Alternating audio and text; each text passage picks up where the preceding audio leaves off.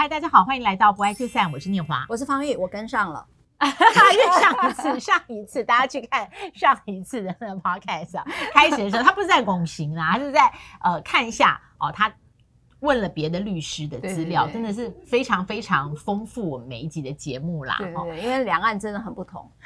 那今天我们谈的是 Part Two，关于边界这件事。嗯，那边界这件事是因为我看到一篇文章，我相信这个文章是截取作者的一本书。那它是一个翻译的书，作者原名叫 Joseph Norland，好，他翻为诺兰。他提到是，呃，设好边界，所以呢，亲密的关系是健康的。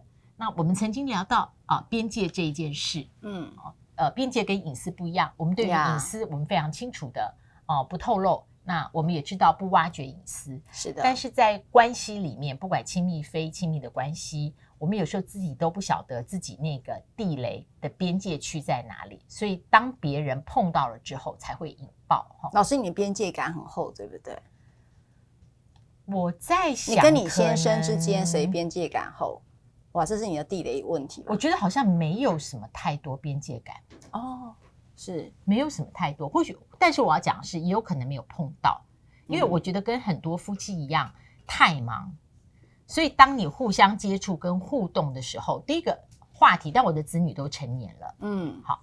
那第二个是说，我们讨论我们共同要处理的事情，嗯，哦，好。当你碰到两个人的时候，彼此的呃意识形态、价值判断跟关系的时候也有，但是我们通常讨论比较多的是在我们教会的两个小组，哦，我们有一个在夫妻的小组，一个是呃我们主日的小组，嗯，那所以在这个里面的时候。呃，我还是不太觉得，对我有被侵犯边界的感觉过。哇，所以应该是老师的师长比较师长。我跟你讲，对对他如果现在来看，他又问我说：“这是在讲谁？” 好，我就觉得我好像应该穿古装哈，师长 在道观里道道观里面带那个。那这个诺兰他有提到亲密关系里面哦，给大家参考有五个边界。沟通的边界、信任的边界、隐私的边界、亲密的边界、同意的边界。我对这题特别好奇，什么叫做同意边界？对，在目前我摘取的这一篇文章里面，啊、uh，Let me see，有同一边界都是哦，但你要知道哦，诺兰这一篇他写的时候呢，是要帮助双方在性的生活里面能够。在欲望和同意的未知水域里面，有一个信任跟相互理解作为指导灯塔。哇！所以他的同一边界是双方都要有权在性行为的过程当中随时说不，而当你说了不之后，你不用担心你就此被论断，或者你说了不以后，你持续受到胁迫。嗯，给两句话。就是其实我们常常在讲性边界的时候，早期我们说 no means no，就是说说不就是不。但是我觉得同意边界是 say yes，好才是 yes。也就是说，呃，你只有在说，举例来讲，我说，哎，老师，我们去，呃，我我们一起喝一杯水好吗？你说不要。好，那我们有时候讲这有什么关系？我可能没有经过你同意就把你那杯水拿来喝了，我连问都不问。嗯，嗯，所以。有时候我你根本来不及拒绝，我就把你的水拿来喝了。嗯嗯嗯嗯，夫妻之间常干常做这种事，对不对？好，那我觉得 only yes means yes 就是指我可以喝这杯水吗？他说好，我才喝了这杯水。哦哦哦哦，这样我懂了。对，因为我也就是说 yes means yes 的那个比 no means no，他在前面就预防侵犯边界的这个冲突发生。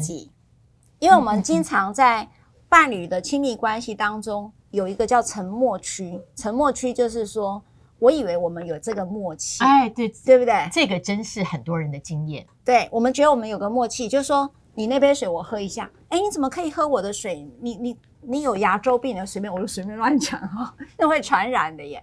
可是我说，哎，我们两个夫妻，你跟我介意这件事吗？你是不是不舒服？好，可是呢，同意边界是这样的，就不管。每个人的生活习惯是什么，或对你的意义是什么？你可能啊，这样现在有那个常呃有确诊的这种事情，有这个病毒问题，有感冒的问题，所以你理论上我们没有共喝一杯水，好像展现我们的亲密。可是说实在，同意边界就是你有你正在焦虑的事情，好，我有我在焦虑的事情，所以你应该讲更积极的再问一句，你同意吗？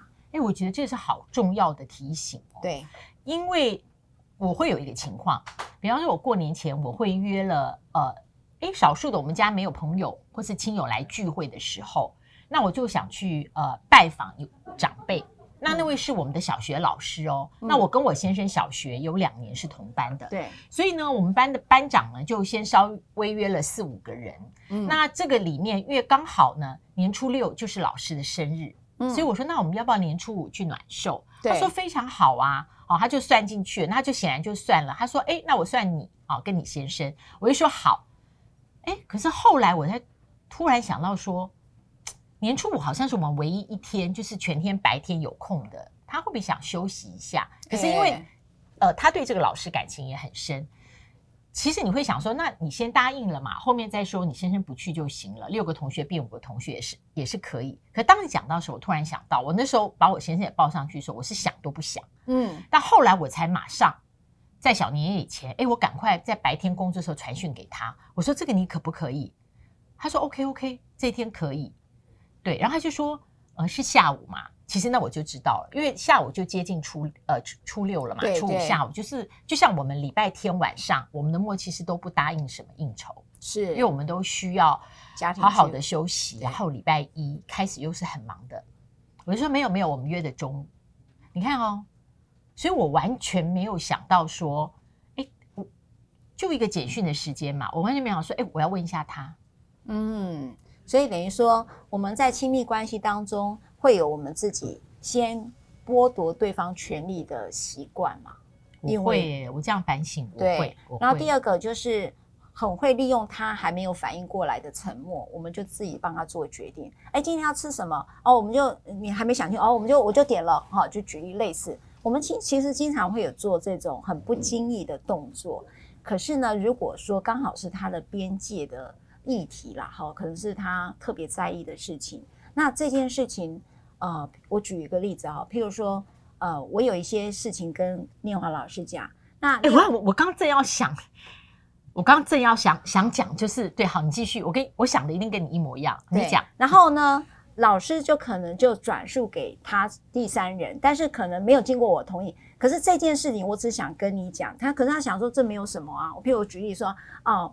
我我我我刚好有遇到了一件一个事情，然后他就跟别人讲，没有经过我同意，他就转述给别人。那我可能对这件事是很介意的。好，我举我举了一个可能跟你想不一样的例子。没有，我想我觉得也是，就是 OK。呃，在一个家庭里面，我知道某一个人的糗事，对，就类似这个。他比方说我两个儿子是，然后我们就在一个家庭聚会，他们两个也在的时候，但。因为我是过来人，我已经过了那个年纪了，所以我觉得这个糗事是哈哈哈，哈。啊，我我也常这样做。对，但是为他来讲，他还在经验这个糗事的年纪，所以他对于这个糗事的不舒服感会很大，因为他还没有传过嘛，怎么可能水无痕？对，所以你在这个里面呢，呃，当家庭聚会的时候，比他年纪大的人都哈哈哈的时候，那他可能心里面会非常讶异，是这个怎么可以变谈资？对，所以这个是边界。对，这是边界。哦，那这也是我常常会犯的，因为我是一个有时候会觉得说这个没什么哈。那因为我本来就是对于那种糗事都觉得很好笑，可是就对，我相信你对你自己也是这样，我对我自己也是这样。对，那可是确实我就没有注意到有些人的个性是，我没有想要让别人知道我这么多事。那第二个，我没有想要在这个场合，这个场合有可能我很在意的人在，好，譬如说我女呃小孩的话，他女朋友在，那我讲的这件事情。可能就很白目啦，因为我我没有注意到他这个是他属于他自己的边界，也就是说，并没有是一个可以很擅自被你拿来分享的事情。我觉得在亲密关系里面的边界被侵犯，那个不舒服感，嗯，还会牵涉到对于关系本身的怀疑。对，哦、因为就是说，你为什么连我会在意这个事你都不知道？我觉得是，哎、我觉得是这个感觉。对，那但是也许这是一个好事。也就是说呢，当你要挖一个地基的时候，你就挖土机，你碰到了下面一块石头，你才知道挖不下去。那你才知道，如果你要盖房子，以这样的地基，你大概盖两层楼，你不要去想说盖一零一。我觉得这很像婚姻的一个关系，有时候边界碰触会。会让你知道你们的关系是在一个什么状态，接受那个真实状态。确实哈，我我觉得有时候边界，嗯，会让你理解一些事。然后，但是我觉得对我一个很大的提醒就是，我们有没有一件事情是我们刻意的不想要知道对方的边界？就是我可以把自己放最大，所以他的边界是什么？我本来就不是那么在意，我可以用疏忽忽略这件事情来看待他的感受，好，或看待他的边界。我把自己放大一点。那第二件事情是，他因此而不高兴的时候，我还可以责备他，这样有什么关系？你这是小题大做嘛？嗯，你是不是地雷太多？你你这太毛太多了吧？哈，你这个人怎么不好相处？我还可以再责备他一次。好，所以这个人在被冒犯之后还很难辩解，因为可能这个边界感他的方式可能跟别人不一样。有人他就是对这种事情特别敏感。跟别人不一样，所以他又在争取。我告诉你哦，那天我跟方老师讲的话，他竟然为这件事生气耶，可能很多人都会赞成我，然后我再拿群体好或者社交群体再攻击他一次。嗯，所以一个不尊重的边界的人哈，在这里头信任边界也好，或同意边界，假设你没有任何这两个观点，因为有时候我跟你讲是因为信任，但是你拿来当八卦聊的时候。你就是把我们的信任边界给破坏了，然后你还可以责备别人了哈。所以我觉得我很喜欢老师连接的两集在讨论边界，因为这个就是我们最忽略而不擅长，甚至是有意的去忽略。因为怎样忽略了对方的边界，其实最自在呀，因为你的范围变很大呀。对，然后我我现在知道，yes means yes，其实应该就是同意边界，对它的一个非非常好的一个翻译。那我就在这个时候把这个作者洛瑟诺兰 Joseph Nolan，那他的对于这你们看到这五个边界的定义哈哦，好来跟大家分享一下。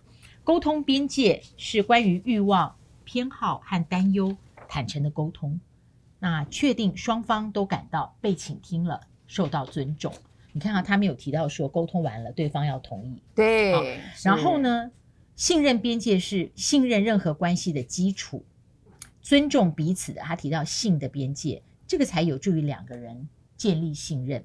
然后第三个是亲密边界，他这里提到也是在性的方面的，要注意对方的边界。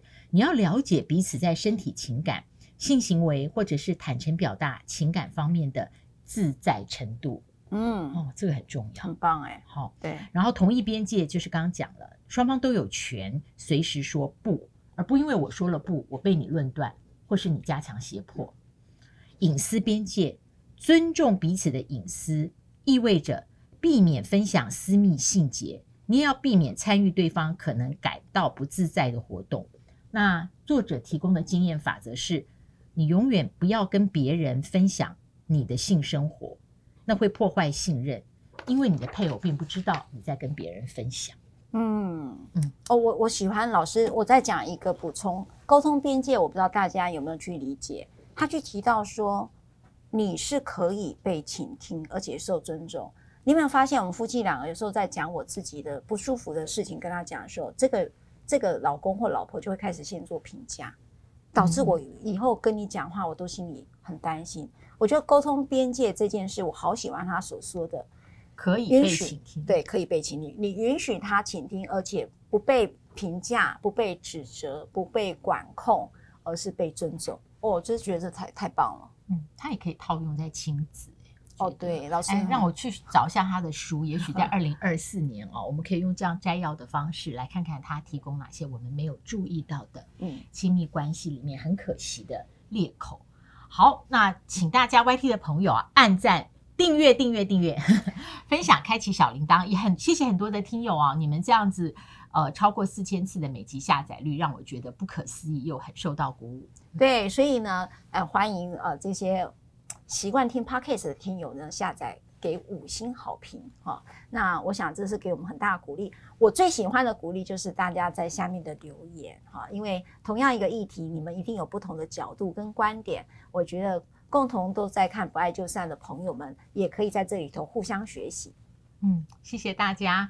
呃，新的一年我们还在一种新的感觉跟气氛当中，让我们保持这个不断更新的心情。今年应该是会非常棒的。不爱就散，我们下次再会，拜拜。